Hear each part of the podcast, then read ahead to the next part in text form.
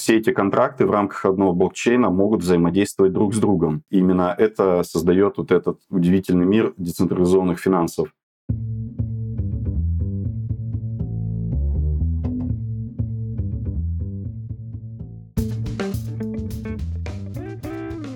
Привет, я Юра Геев, и это подкаст Make Sense. Вместе с гостями подкаста мы говорим о том, что играет важную роль при создании и развитии продуктов. Люди, идеи, деньги, инструменты и практики. Сегодня мой собеседник Дмитрий Долгов. Дмитрий, привет. Привет, Юрий. Привет. Очень рад принять участие в работе подкаста про продукты, потому что это сейчас самое важное в развитии технологий продукт. Класс. Класс. Расскажи немного про то, чем занимаешься и про себя. Меня зовут Дима Долгов. Я основатель и директор сервиса What to Farm. Это сервис даты и аналитики, который работает на рынке блокчейна. То есть, что мы делаем? Мы исследуем различные блокчейны, как бы странно это ни звучало, собираем оттуда данные, и эти данные потом показываем нашим клиентам, как розничным, так и клиентам со стороны бизнеса в удобном для них э, виде. И э, в этом наш продукт и наш бизнес. Ну и я сам достаточно старый участник э, рынка финтеха и далее рынка криптовалют.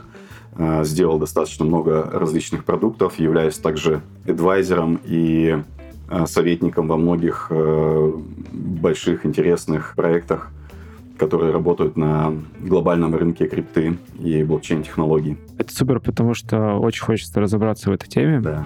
А, мой уровень а, знания, понимания криптовалюты базируется на сериале «Кремниевая долина». Я конкретно на сцене, где один из персонажей сериала бегает по свалке и ищет флешку с э, биткоинами на ней, которые он получил, проведя ICO. А сейчас криптовалюта один из инструментов децентрализации и э, штук, которые позволяют быть более свободными, что ли, в этом мире. Mm. И хочется, собственно, разобраться, как они устроены, что с ними можно делать, и вот это все. Давай, наверное, начнем вообще. Что такое криптовалюта? Что такое криптовалюта? Отличный вопрос. Ну, здесь самое главное, что надо сказать, то, что мир крипты, он очень неоднороден, он очень многогранен. И часто, когда разные люди говорят про крипту, э, их оценки такие черно-белые, да, то есть или это очень хорошо, или это очень плохо но нам, как продуктам, э, важно понимать, что все-таки э, рынок очень-очень разнообразен. Существует более 10 тысяч различных сущностей в мире крипты. Это разные монеты, разные токены. И все эти активы работают совершенно по-разному. Это важно. Если отвечать на вопрос все-таки, что такое криптовалюта, то в первую очередь, конечно же, это деньги.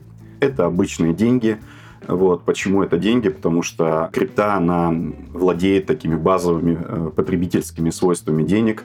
Она достаточно анонимна, ей можно владеть. Э, она является платежным средством, несмотря даже на ограничения в законодательстве разных стран. Тем не менее, ей можно в любой стране мира так или иначе за что-то заплатить, что-то купить, что-то продать. Вот. И еще я бы здесь хотел, конечно, сказать для наших слушателей, нужно понимать, что крипта — это все-таки не какое-то ну, отдельно взятая технология. Да? Крипта — это общее продолжение такого большого глобального тренда цифровизации. Мы с вами все в нем живем, и все видели, как сначала были оцифрованы коммуникации, появился интернет — связь цифровая. Потом были оцифрована информация, появился Google, далее товары, появился Amazon и другие торговые площадки. Потом были оцифрованы люди, появились соцсети, э, мессенджеры. Вот. Ну, а крипта — это просто продолжение этого большого тренда цифровизации, только в части касающейся денег и сделок. То есть появился биткоин, это была такая первичная форма цифровых денег. Ну, а сейчас технологии смарт-контрактов, которые работают во многих отраслях э, текущего рынка крипты, это цифровизация именно сделок. И ну, мне как участнику рынка, конечно, здесь хочется сказать, что мы не от, никуда от этого не денемся. То есть можно сказать про какую-то отдельно взятую крипту, что она там плохая или хорошая, окей. Но вот сам этот э, тренд цифровизации денег и сделок, он неизбежен. Ну и там на каком-то диапазоне там 5-10 лет мы, скорее всего, будем транзачить деньги и заключать сделки именно в полностью цифровом виде. Ну вот это сейчас все представляет крипта, что такое крипта, рынок крипты. Как-то так.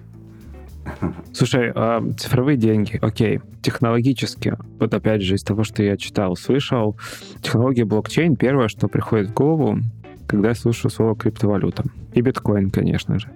Но ты вот упомянул, что на самом деле валют гораздо больше.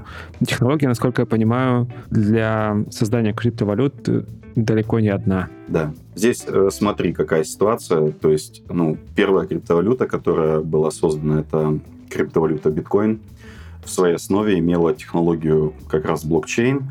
Блокчейн — это некая технология, которая позволяет записывать данные последовательно. Э, из-за этого это еще называется цепочка один блок за другим блоком. И запись каждого последующего блока, она как бы запрещает возможность изменения предыдущего.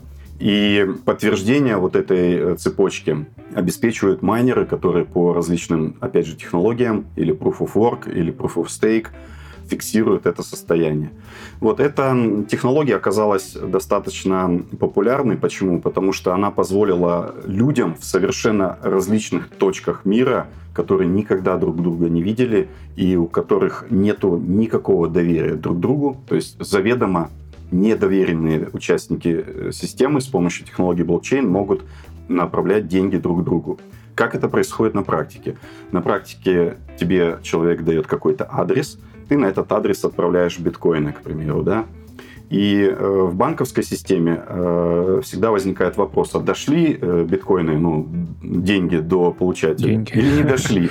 И если вы работали когда-нибудь с международными транзакциями, есть огромное количество кейсов, когда деньги застревают где-то посередине вот этой цепочки. Могут потеряться. Да, могут да. потеряться, могут быть заблокированы. Ну, в общем, на самом деле с ними может быть все что угодно. Они могут даже просто вернуться, но не сегодня, а через там какой-то промежуток времени то в крипте на основании технологии блокчейн вы после отправки денег сразу можете зайти в специальную программу, которая называется Explorer или сканер блокчейна, и найти там свою транзакцию и э, ссылку с этой транзакции отправить своему получателю. Если вы mm-hmm. получателю отправили эту ссылку, а в ссылке конкретно написано, сколько денег, на какой адрес, на его адрес ушло, и ушли они или нет. То есть э, факт э, того, что они ушли, подтверждают майнеры или валидаторы. Ну и, соответственно, если вы ему отправили такую ссылку, в ней указан э, на количество биткоинов, указан получатель, и эта транзакция подтверждена, значит, эти деньги действительно ушли этому человеку. И это неоспоримо. Вот это такая, казалось бы, простейшая функция оказалась огромной магией на деле, и Теперь весь мир э, увлеченно транзачит таким образом крипту друг другу, ну, просто в промышленных масштабах, я бы сказал. Но это мы говорим про биткоин, или это потом переехало во все остальные? Этот принцип, он э, используется и в других криптовалютах. Э, вот. Единственное, что технология... А все криптовалюты на блокчейне или нет? Если говорить как технология блокчейн, то они все, да, базируются на а. технологии а. блокчейн. Но Сама технология, она может быть разной. То есть там есть разные принципы э, подтверждения транзакций. Это может быть майнинг на установках, как вот по телевизору показывают майнеров, да. Это может быть э, подтверждение транзакций с помощью валидации, специальными валидаторами или стейками. Вот. Это могут быть различные варианты нахождения консенсуса, так называемого, то есть это общего состояния сети в моменте. Вот. Ну, то есть э, технологию эту развивают, и на самом деле сейчас вариантов вот имплементации э, в коде технологии блокчейна, ну, ее там десятки. Вот. И это достаточно сложно. Но сам принцип, он остался неизменен. То есть принцип того, что инфа отправляется, транзакция отправляется, и она фиксируется в блоке. Вот, смотри, эм, ну, вот эта история, кажется, ну, действительно, без нее бы криптовалюты не существовало. Но почему? Почему это потребовалось? Потому что у денег хочется сказать реальных, но мы отдельно потом об этом еще поговорим. То есть у денег, подкрепленных валютой, если правильно помню, это фиаты, фиатные деньги называются. Или как? Да, фиат. Фиат. Вот. У, у этих денег, собственно, есть банки, эмитенты, которые эти деньги выпускают и говорят, что вот у нас эти деньги где-то записаны, значит, это точно имеет ценность. Mm-hmm. Ну, то есть примерно Упрощ... Это очень сильное упрощение, но, но допустим. И поэтому люди, совершая сделки а, или отправляя деньги друг другу, они плюс-минус уверены, ну, достаточно сильно, mm-hmm. на самом деле, что деньги дойдут, деньги будут получены и так далее, и так далее. В биткоине и в остальных криптовалютах это было реализовано как раз на базе блокчейна, где гарантируется, создается уровень доверия за счет самой технологии. Да. Ну, то есть, когда ты транзачишь фиатные деньги, да, то есть деньги, выпущенные какой-то страной, твою транзакцию обеспечивают какие-то организации, да, ну так, если по-простому. Финансовые институты, банки, центробанки, там еще какие-то. Когда ты используешь биткоин, то твои транзакции, их исполнение обеспечивает программный код. То есть это просто код. В этом есть ну, такое принципиальное отличие между обычными транзакциями э, фиатных денег и транзакциями криптовалют. Ну вот смотри, давай все-таки к теме да, реальных денег. Я бумажных денег давно не видел. Вот просто так получилось, что я почти все время цифрами пользуюсь. А для меня это деньги, которые нарисованы на экране смартфона, и якобы они лежат на счету в банке. То есть для меня они уже цифровые. Mm-hmm. Давай вот попробуем здесь все-таки провести какую-то черту и четко обозначить различия. В чем разница между моими цифровыми деньгами и крипто деньгами? Ну смотри, когда ты пользуешься цифровыми деньгами в мобильном приложении, ты просто используешь ну, другую форму денег, да, то есть у тебя есть форма денег, это бумажные деньги, есть цифровая форма денег, это те деньги, которые ты видишь на счету в своем онлайн-банке или в мобильном приложении банка. Сейчас еще некоторые страны э, изобретают еще одну форму обычных фиатных денег. Это крипто-деньги, так называемые, то есть крипто-рубль или крипто-юань. В чем отличие вот этих трех форм? Они на самом деле отличаются тем, что если ты используешь бумажные деньги, наличные, то ты их хранишь. То есть эти деньги хранятся у тебя, да, то есть твоем, грубо говоря, кармане. Ты несешь ответственность за то, что ты их не потеряешь или да. не украдут. Если ты используешь цифровые деньги, вот такие как э, онлайн-банки, то эти деньги уже находятся в банке по факту, а банк тебе ну, их показывает, да, там, и закрепляет за тобой какие-то права на них. Вот. В новой форме денег, э, в форме крипторубля или крипто-юаня, эти деньги будут находиться всегда на счету Центробанка. То есть, mm. грубо говоря, Центробанк их учитывает, и Центробанк тебе их показывает. Вот это три э, формы фиатных денег, которые сейчас, ну, так сказать, используются. Вот. Но при этом это все одно и то же. Почему это одно и то же? Потому что это один эмитент, в конечном итоге все равно ну, фактически их Центробанк. выпускает да, Центробанк. Да. Это одна экономика. Почему? Потому что какая бы это ни была фиатная валюта, за ней все равно стоит какая-то экономика, да, то есть какой-то баланс спроса. Ну, курс валют по отношению да. к внешнему миру. Какой-то баланс спроса предложения, да, да какой-то баланс курса, там, э, внешнеэкономический баланс, там, ну и так далее. Это сложная система, но тем не менее какая-то экономика там есть. И э, плюс за этим стоит еще и эмиссионная политика, да, то есть это связано с э, политика именно цент... Сколько денег Центробанка, печатает да. банк? Ну, допустим, да. вот э, американский банк э, Федрезерв не так давно напечатал очень много денег. И как-то там все поменялось. Вот. Ну и все теперь сидят и думают, как бы, что же поменялось. Вроде что? Почему у нас инфляция растет? Вроде ничего не поменялось, но вроде как и триллион напечатать просто так тоже нельзя. Теперь, если мы берем криптовалюты, то вот эти три вещи, то есть кто выпустил, какая экономика – и какая э, политика э, вот именно эмиссии, это и совсем иная какая-то вещь, да, то есть если мы берем биткоин, кто его выпустил, его никто не выпустил, он э, имитируется в процессе майнинга, поэтому он считается децентрализованным. У него есть какая-то экономика. Какая у него экономика? Она дефляционная, то есть их, несмотря на то, что биткоины э, добывают и майнят, их все равно становится меньше постоянно, потому что их теряют, э, их забывают как... В флешках. Да, как в этом сериале э, ищут потом по флешке ищут и так далее. Ну, короче, их становится меньше.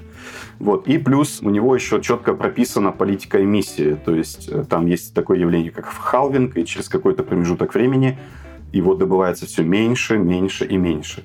Вот. Э, если мы возьмем какую-то другую криптовалюту, допустим, эфириум, то у него тоже есть своя миссия. Он тоже добывается, как и биткоин, с помощью майнинга, только на видеокартах. Вот, у него есть какая-то миссия, которая выражается как вознаграждение этим майнерам. Ну и плюс есть какая-то экономика. Вот, допустим, э, полгода назад эта экономика изменилась, и часть эфириума стали сжигать. То есть его тоже стало становиться чуть меньше, чуть меньше, что в свою очередь влияет на его цену. Вот. Ну mm-hmm. и любую криптовалюту, какую бы мы ни взяли, да, она всегда тоже вот этим именно отличается. То есть если вы столкнулись с какой-то криптой, то в первую очередь нужно подумать, э, так, а кто ее, собственно говоря, выпускает, да? Вот. И угу. есть достаточно много токенов, которые выпускают просто какие-то ребята, и об этом надо не забывать. Нужно думать, а кто выпустил эту крипту. Потом нужно всегда подумать, какой баланс спроса и предложения, да, то есть, если там прописано, допустим, что там, не знаю, через полгода будет выпущено еще миллиард токенов, э, которые всем бесплатно будут розданы, то, скорее всего, дальнейшая перспектива ценности э, сильно снизится. Вот. Ну и еще самое важное, нужно не забывать, что это, кстати, очень сильно отличает крипту от фиатных денег. Нужно не забывать то, что все фиатные деньги в любой стране мира работают одинаково. То есть э, у вас, э, вот где бы вы ни были, да, там в России, Аргентине, в Америке, у вас все равно всегда есть банк, э, у вас есть в этом банке какой-то счет, вы можете пополнить этот счет, снять деньги с этого счета, как-то их там отправить кому-то. А и когда вы пользуетесь криптовалютами, каждая крипта работает по какой-то особой технологии. Вот. И она может сильно отличаться от логики Э, работы фиата. Ну, допустим, в биткоине, к примеру, отсутствует явление сдачи. То есть, если у вас было 10 рублей, и вы из них 8 отправили на новый адрес, то на старом адресе у вас остается 0. Вот. Хотя, казалось бы, должно остаться 2. Вот. Куда... Так как? Ну, вот так. Куда деваются 2, еще 2 уходят на еще один новый адрес. Вот. Ну, так вот работает технология.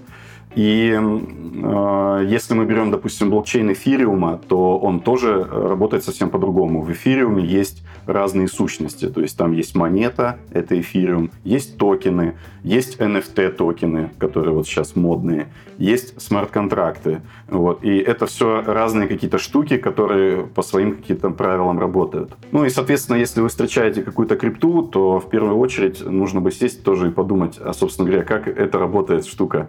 Вот. То есть это для этого нужно что, технически подкованным быть или хотя бы задать вот эти базовые вопросы? Вот, нужно хотя бы знать базовые вопросы, да, и хотя бы, ну, ну, в первую очередь нужно знать, э, что это точно не работает как расчетный счет вот, к которому ага. вы привыкли. Вот. Это работает как-то по-другому. И большинство... Нужно почитать да, большинство как бы вот ошибок, которые создают, ну, происходит с ребятами, которые приходят в крипту, они связаны с тем, что они ожидают, что это будет работать как обычно, а оно работает как-то по-другому.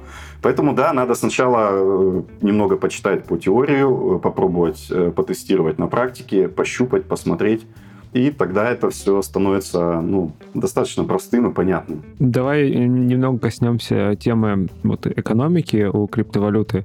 Блин, я до сих пор сейчас ловлюсь на мысли, сколько мы говорим, там, э, минут 15, а у меня крипта до сих пор какой-то э, негативный оттенок э, почему-то есть. Я вот... Почему ты вот сталкивался с таким? Люди тебе как-то спрашивали, говорили, не знаешь? Или это так мое субъективное? А, негатив криптовалютам ну, связан э, в основном с новостным фоном, то есть особенно в России очень-очень-очень много было потрачено усилий э, разными медиаресурсами на то, чтобы разоблачить все криптовалюты как можно более тщательно. Но на самом деле этот новостной фон явление достаточно локальное. В Азии оно практически отсутствует. Вот. Более того, там это воспринимается как э, хай-тек, ну, как это должно быть. Ну, в Европе, в США, в принципе, тоже. А с чем в основном э, связан негативный фон? Он связан с тем, что многие люди думают, что криптовалюты связаны с потерями какими-то, вот, э, что ICO еще, я помню. Их э, могут, ну, да, что они связаны с инвестиционными рисками, то, что вы можете потерять там деньги, куда-то вложившись и так далее. Вот. И плюс с тем, что э, в этом сфере очень много всяких злоумышленников, хакеров там и прочих негодяев, которые все это делают. Но на самом деле, на самом деле, Капюшонов. это немножко не так. Почему? Потому что, как правило, всякие негативные истории, они освещаются сильно сильно больше, да, чем э, миллионы успешных транзакций и success story, которые тоже присутствуют на этом рынке. Окей, просто важно было, мне кажется, проговорить. Да. Давай к экономике обратно. Вот курс биткоина, да, такая штука, которая постоянно меняется. Я вот смотрел, сейчас он 42 тысячи на, на, день, на момент записи. 42 тысячи долларов за один биткоин. Да. Вот. И криптовалют тоже есть э, свои курсы. Чем определяется курс? Да, собственно, если мы поговорили вот о том, что за этим не стоит банков, организаций, золото, ну то есть давай поговорим, что за этим стоит. Это спрос предложения или что-то еще есть? Смотри, да, в каждой криптовалюте, э, ну, мы привыкли, что в фиатных деньгах э, стоит организация, которая определяет, да, сколько стоит иная фиатная валюта, или есть какая-то экономика, которая закрепляет спрос и предложение на эту валюту. На самом деле в каждой криптовалюте происходит примерно то же самое. То есть если мы возьмем биткоин, то цена биткоина прямо сейчас – это тоже некий экономический баланс между различными участниками э, именно экосистемы отдельно ну, вот самого биткоина. Да? Из чего она состоит? Ну, во-первых, она состоит из э, затрат и вознаграждения майнеров, которые подтверждают транзакции биткоина – во-вторых, э, в экосистеме биткоина присутствует достаточно много людей, которые его используют по прямому назначению, а именно для приватного хранения каких-то денег, да, то есть э, сохранения денег. Их тоже достаточно много. Ну, такие примеры это, это примеры не каких-то маргиналов, а вы можете посмотреть такие примеры, там, как вот Илон Маск там хранит часть ресурсов. В доджкоинах там что-то хранит еще. Нет, он хранит в биткоинах. Часть э, денежных средств Тесла он хранит в биткоинах с целью сохранения. Mm. Там ну, много таких участников, на самом деле. Маск, он просто наиболее популярен в медиа. Вот. И плюс еще в экосистеме биткоина есть часть э, логики децентрализованных финансов. Это отдельная отрасль в мире криптовалют, где биткоин является залоговым обеспечением по различным смарт-контрактам. Это тоже влияет на его стоимость. Ну, так, подожди, подожди, да. подожди. Два слова прозвучали сейчас. Значит, децентрализованные финансы, это, насколько я понимаю, это аббревиатура DeFi, которая DeFi, периодически да. бывает. Да. Давай, вот, если можно, кратко про смарт-контракты, чтобы мы не оставили да. слово неопределенное. Хорошо. Ну, DeFi — это рынок э, с криптовалют, где работают смарт-контракты. Его он очень многогранен тоже, там есть много разных отраслей. Вот. Но основной смысл рынка DeFi заключается в том, что это рынок процентных ставок. Вот. Ну, чем-то похож на рынок кредитов и депозитов э, в обычном фиатном мире. Вот. И, соответственно, э, вот эти процентные ставки в мире DeFi, они закрепляются в программном коде, в коде смарт-контрактов, так называемых. И тем самым э, достаточно много сейчас людей уже ну, используют их в своей работе с финансами. А смарт-контракт это все-таки? Что такое смарт-контракт? Да. Ну, смотри, смарт-контракт — это э, программный код, который определяет условия выполнения транзакции по крипте. Угу. Вот, то есть у тебя есть базовая транзакция, если мы говорим про финтех, это отправка денег от одного участника другому, да, сколько денег, э, когда отправили, э, какая валюта и так далее. В мире криптовалют есть специальный язык, э, его придумал Виталик Бутерин, называется этот язык Solidity, и этот язык предназначен как раз для программирования различных условий по транзакциям. Типа условия получения и передачи денег. Да, да. Здесь есть, опять же, множество мнений, то есть хорошо это или плохо, так это или иначе, но если смотреть суть этого продукта, мы же на подкасте про продукт, да. то это именно э, прописание условий логики транзакций. Вот. И благодаря такой логике программисты на рынке криптовалюты и децентрализованных финансов могут делать различные транзакции сложные, да, там. А можешь привести пример просто, чтобы мы закрепили? Самый простой пример, допустим, вы можете сделать смарт-контракт, который отправит деньги не сейчас, а, к примеру, через 60 дней, допустим. Mm. Тогда вы что делаете? Вы прописываете адрес, с которого деньги должны уйти, вы прописываете адрес, куда деньги должны прийти, вы прописываете сколько денег и прописываете условия, что деньги уйдут через 60 дней. Вот. Это такой простейший смарт-контракт. И, соответственно, после того, как вы его задеплоите в сеть, примените этот код, эти деньги не смогут уйти завтра, да, и не смогут уйти послезавтра. Они а, уйдут... а как это триггерить его исполнение? Кто-то должен что-то сделать? А, нет, э, ну, по-разному может быть. Могут быть внешние какие-то условия, то есть, ну, на исполнение контракта может повлиять другой контракт, Mm-hmm. Вот. Э, ну вот если про этот конкретно пример говорить, то если мы такие условия пропишем, то ничто не сможет поменять его. То есть через 60 дней эти деньги уйдут. Все. Вот. И вот это...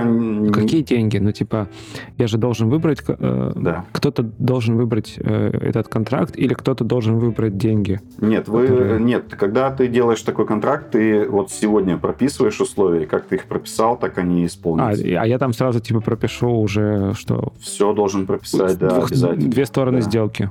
Да, да. А. И даже более того, если ты прописал там сумму денег, эта сумма денег может залочиться. Это так называемый э, value lock, такой термин mm-hmm. есть в крипте. То есть это деньги, которые залочены под условия выполнения контракта. Я понял. Вот. Ох, окей, ладно. Здесь я бы еще хотел добавить то, что все эти контракты в рамках одного блокчейна могут взаимодействовать друг с другом. И именно это создает вот этот удивительный мир децентрализованных финансов, когда, ну, допустим, если сравнить с обычными банками фиатными, у вас, к примеру, есть кредит э, в Альфа-банке, депозит в Тинькофф банке, и еще вы хотите купить золотую монетку в Сбербанке. Вот. И вы никак э, эти три транзакции не соедините. Вот. Ну, просто это исключено. Mm-hmm. То есть надо сначала снять в одном банке, положить в другой, потом снять с второго, положить в третий. Счета открыть, если... Да, открыть счета, закрыть. Ну, короче, э, вот это работает так. А в мире криптовалют и децентрализованных финансах вот все эти три транзакции между различными вот этими компаниями вы можете провести за одну транзакцию, в которой будут прописаны эти условия. И это все меняет. То есть это позволяет абсолютно не связанным, казалось бы, компаниям в крипте взаимодействовать друг с другом с помощью таких контрактов, ну, так называемое финансовое лего. Смотри, а я правильно понимаю, что тогда под каждую сделку нужно писать свой смарт-контракт? Да, если участвует несколько участников, то пишутся контракты. Вот. И, ну, здесь не буду пугать слушателей. Но сейчас есть контракты, где прописываются сотни таких условий, и это реально mm-hmm. сложный код. Но этот код работает.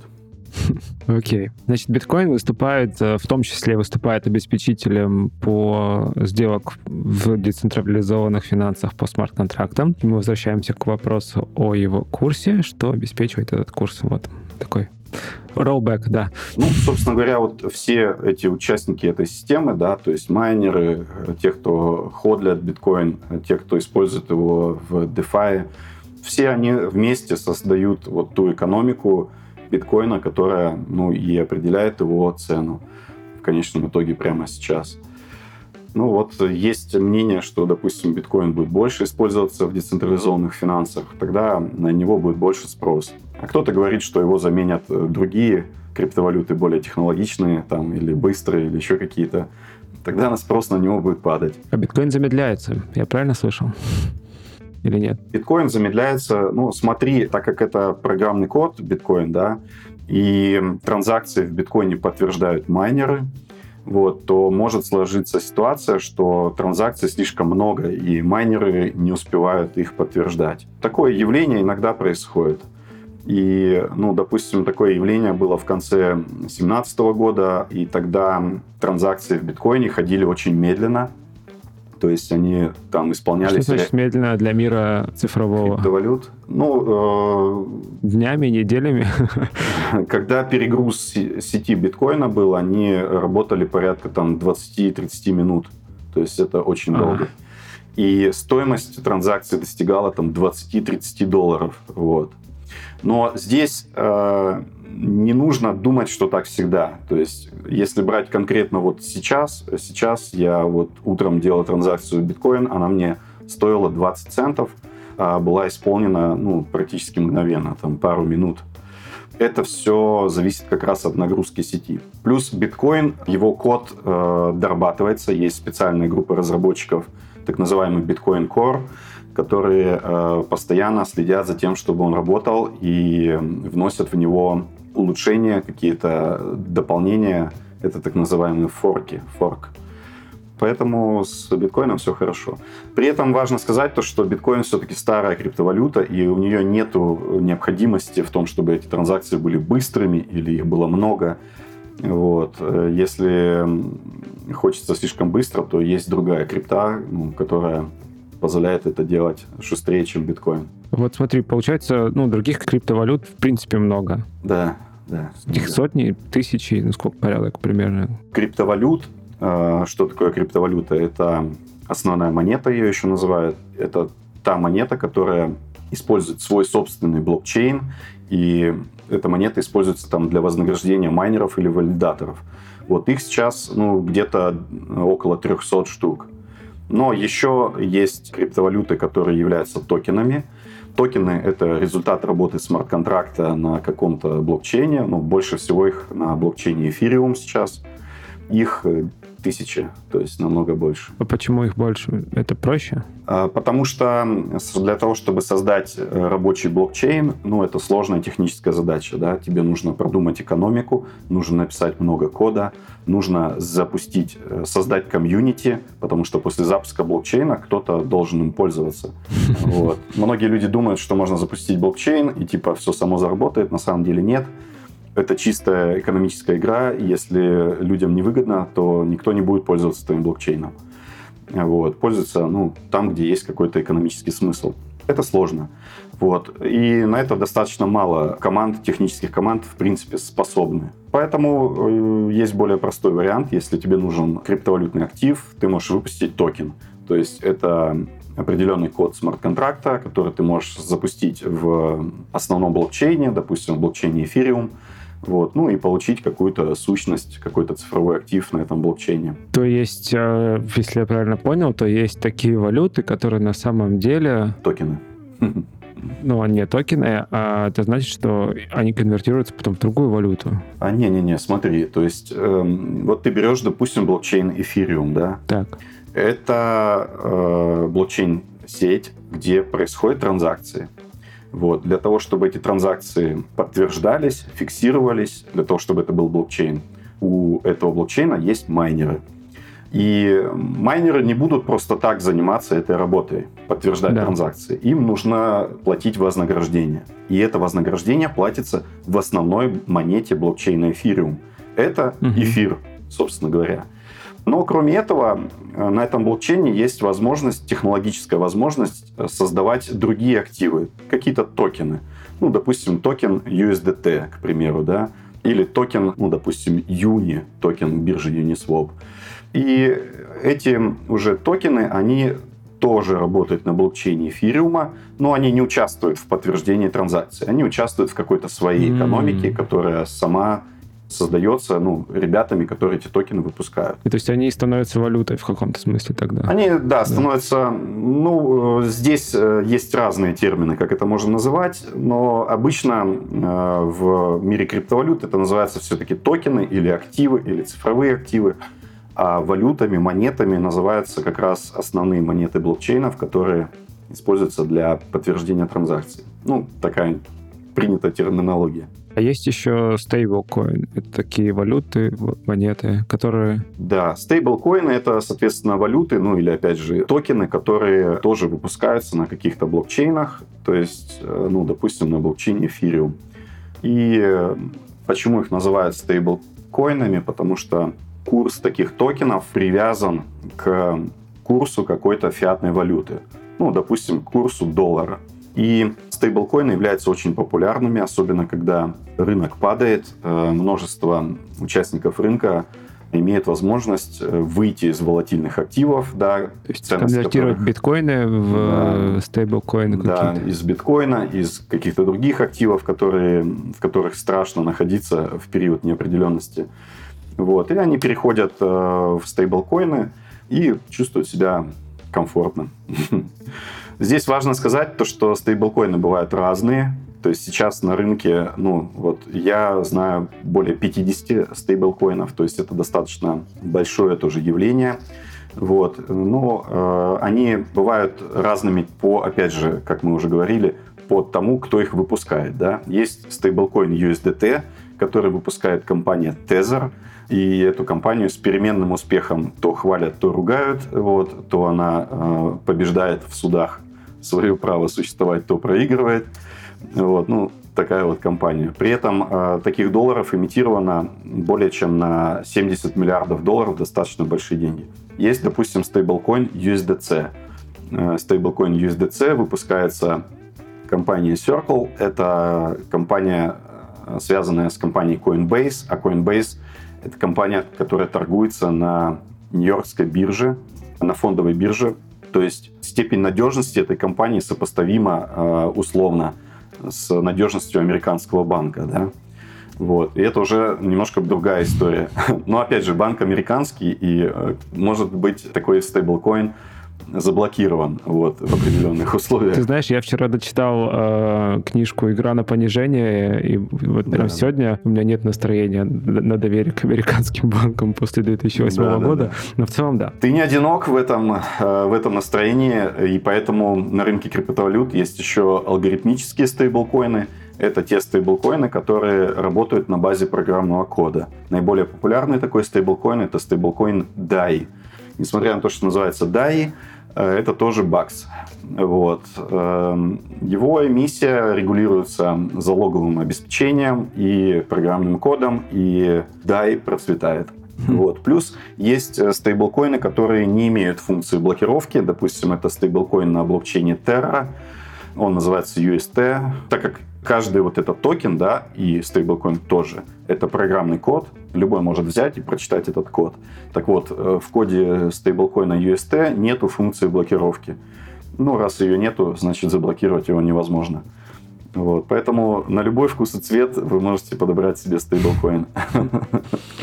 Окей, а вот к вопросу подобрать, если все-таки а, приходить в более практическую плоскость работы да, с криптовалютами, ну, допустим, решил человек попробовать, купить и так далее, и вот он в таком, знаешь, уже 2022 год, у меня никогда не было до сих пор криптовалюты, и я вот, например, думаю о том, пришло мое время, куда мне бежать? Мне нужно, ну, то есть, опять же, у меня в голове, в голове какие-то вспышки из новостей, там, видеокарты, сервера, стойки и так далее, и так далее. Кажется, сейчас уже совсем не так. Ну смотри, э, когда ты хочешь сделать первую транзакцию с криптовалютой, нужно понять то, что крипта может быть на холодном кошельке, так называемом. А что это значит? Вот. И может быть на горячем кошельке, или по-другому это называют еще биржи. Ага. Когда ты используешь холодный кошелек, то э, авторизация в холодном кошельке происходит только с помощью приватного ключа. То есть это так называемая сид-фраза или приватный ключ. Это набор слов или набор символов, э, с помощью которых ты э, авторизуешься в этом кошельке. Это сильно отличается от э, фиатных валют. Там нет авторизации по логину, паролю, телефону, еще чему-то, только приватный ключ. Там нету организации, куда ты можешь потом, если ошибся, прийти и сказать, почините мой приватный ключ. Так невозможно. Вот. И плюс э, самое важное, то, что за этот кошелек ты отвечаешь только лично сам.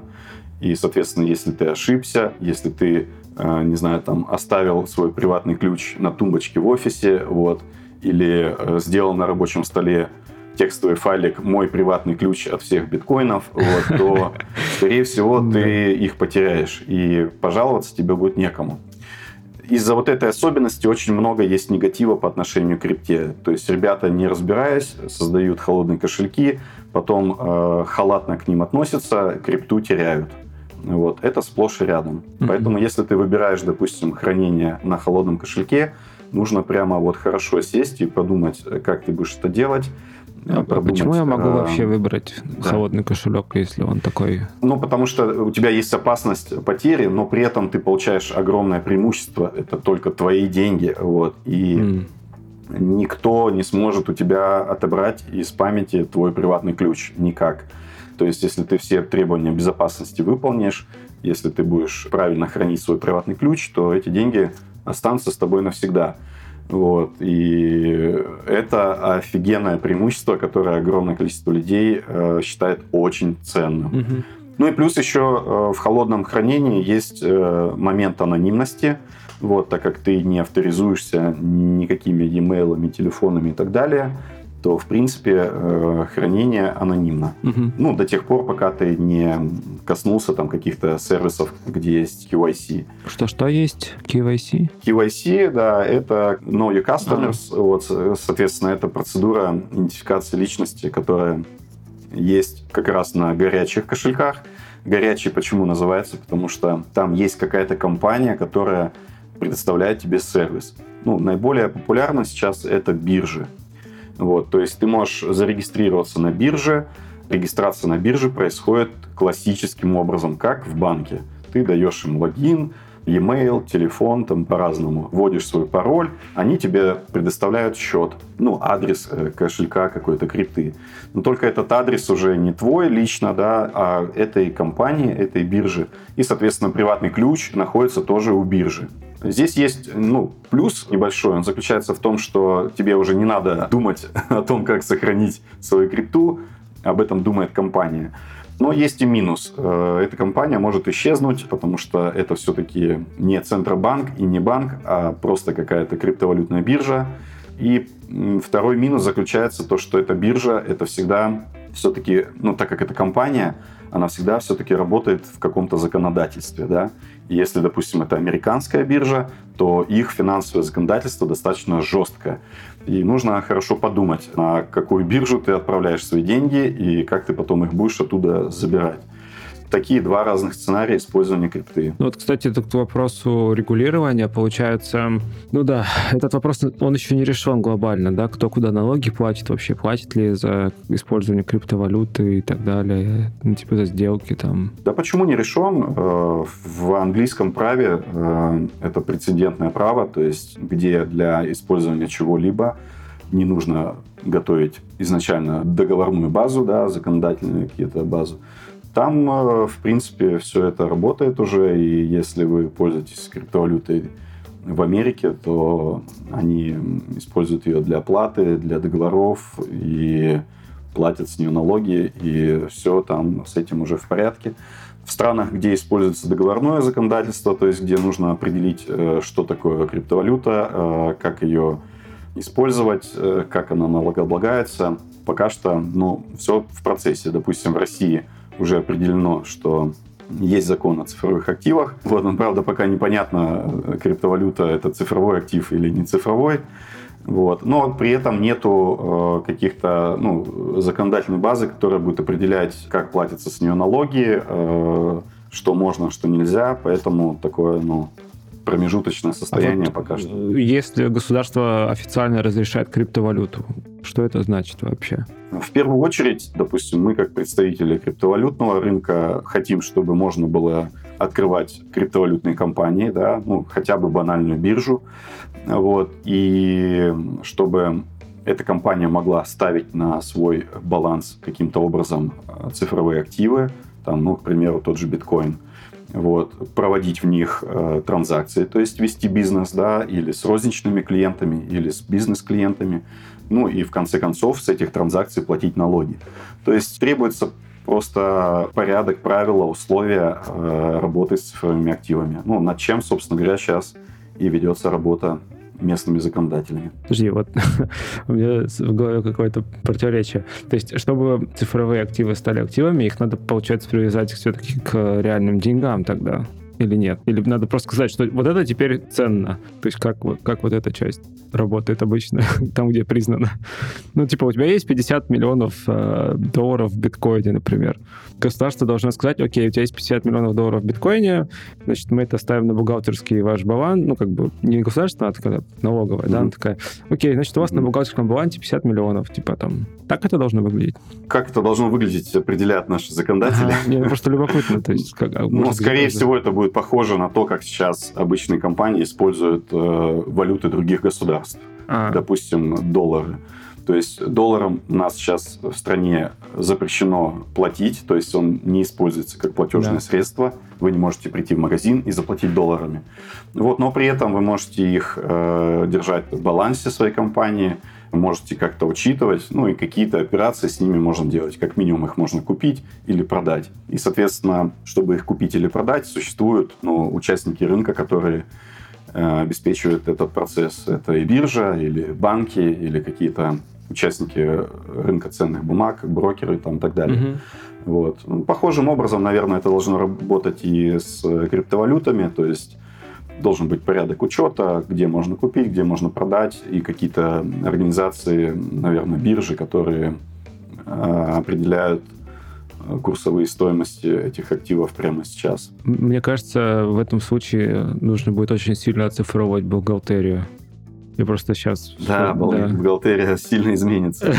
Ну, это одна из причин, одна из причин сложности внедрения, потому что наша отечественная бухгалтерия на базе 1С.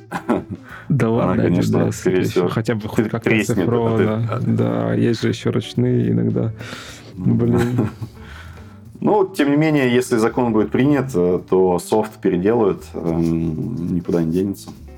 Почему нет? Окей. А для людей. Вот смотри, а, ну, то есть он тоже интересная аналогия с долларом.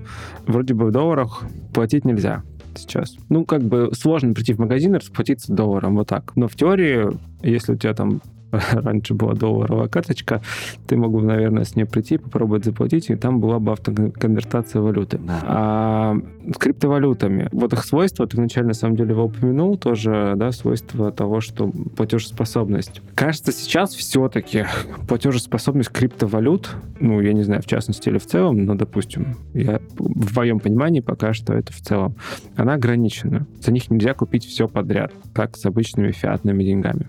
Так ли это? Не совсем так. Э, в России это так, да. То есть э, нету карт банковских, где ты можешь держать баланс в крипте.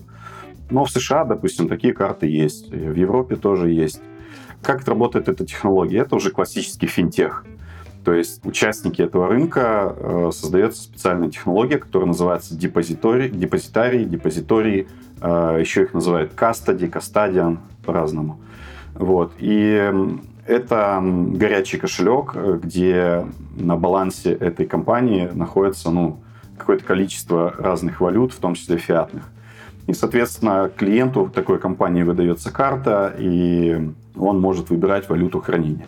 Если такой картой платить, э, то точно так же, как и с долларовой картой, происходит конвертация в моменте. Mm. Это все не rocket science, э, уже достаточно давно сделано и э, широко применяется по всему миру. Более того, это даже работало в России. Вот, ну, сейчас не работает. Блин, интересно. Да, это достаточно удобная технология, потому что клиент на самом деле может, э, грубо говоря, держать свои деньги на карте в биткоине, вот, но при этом расплачиваться. Единственное, что конкретно вот в этой отрасли работы крипты, в платежной, есть еще э, некий технологический задел, да, то есть там все еще идет борьба за стоимость транзакций, за комиссии, за наиболее оптимальный путь прохождения транзакций. Также там используется достаточно сложный клиринг, вот, э, для того, чтобы минимизировать потери на транзакциях, ну, грубо говоря, чтобы не каждый платеж клиента с карты, там, 10 долларов за кофе, да, чтобы ее не транзачить в сети биткоина, такие транзакции собираются в пачки, и потом баланс карты клиента и баланс депозитария банковского или другой организации приводится в единое состояние, там, к примеру, раз в сутки. Вот. Ну, это все достаточно старые технологии уже на рынке, вот, ну, просто до некоторых рынков они еще не дошли, допустим, до нашего рынка. Поэтому пока не применяется. Да, надеемся, что тоже дойдет. Это неизбежно, рано или поздно он придет. Все же, насколько я понимаю, сейчас э, криптовалют, в принципе, ну, ее нельзя использовать как средство платежей, угу. но как средство хранения вполне себе использовать можно. И да, и нет. Э, тут как бы нельзя сказать, что нельзя использовать криптовалюту как средство платежей потому что весь мир друг другу что-то как-то платит в криптовалюте. Э, не, и... я, имел, я имел в виду с контекстом российского права. Ну, в России, да, практически не используется. Ну, почему не используется? Потому что ну, не надо использовать криптовалюту там, где можно э, сделать это простым каким-то способом, да, допустим, заплатить в рублях. Вот. Но при этом, если вы, допустим, захотите заплатить, не знаю, там, вашему эмплойеру, к примеру, там, где-нибудь в Аргентине, да, то... Ну, то есть в юрисдикции другой страны. Да, да, ну, вашему сотруднику в другой стране или там еще что-нибудь, то здесь э, уже ситуация становится другой. То есть э, заплатить в фиатной валюте становится нереально сложно, а заплатить в крипте становится легко. Ну, пока что, к сожалению, весь этот рынок достаточно серый, и э, кто на что гораст, кто как может, так и решает эти проблемы. Но при этом все-таки нужно не забывать, что общий тренд, э, особенно в IT-сфере, в сфере веб-продуктов, ну, как бы глобален, да, он неизбежен, и, ну, крипта этому способствует только. Круто. Ну, ждем, когда криптовалюту можно будет использовать как средство платежей в сервисах, которые мы создаем. Ну да. Вот. А, Дима, спасибо большое, было очень интересно. Да, круто. Огромное спасибо за вопросы. Да, я вот э, просветился на тему криптовалюты. Пойду разбираться, как платить за иностранные сервисы. Если вам понравился выпуск, ставьте лайки, оставляйте комментарии в сервисах, где слушаете подкаст. Это был подкаст Make Sense, его ведущий Юра Агеев. Моим собеседником сегодня был Дмитрий Долгов. Спасибо, что были с нами. До следующего выпуска. Пока.